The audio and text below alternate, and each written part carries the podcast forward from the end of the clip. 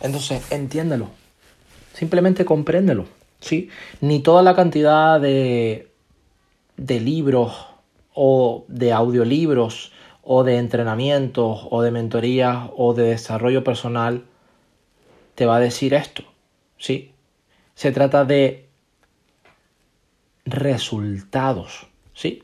Muchas veces, si nosotros diseccionamos ¿ok? La palabra éxito y la palabra fracaso, una forma fácil de entenderla es simple y llanamente resultados. Cuando hablamos de fracaso, hablamos de unos resultados.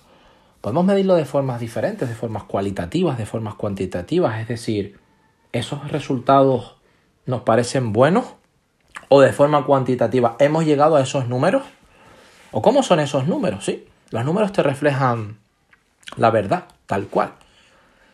Y si hay éxito, es porque esos resultados son buenos, porque esos números son buenos, ¿ok?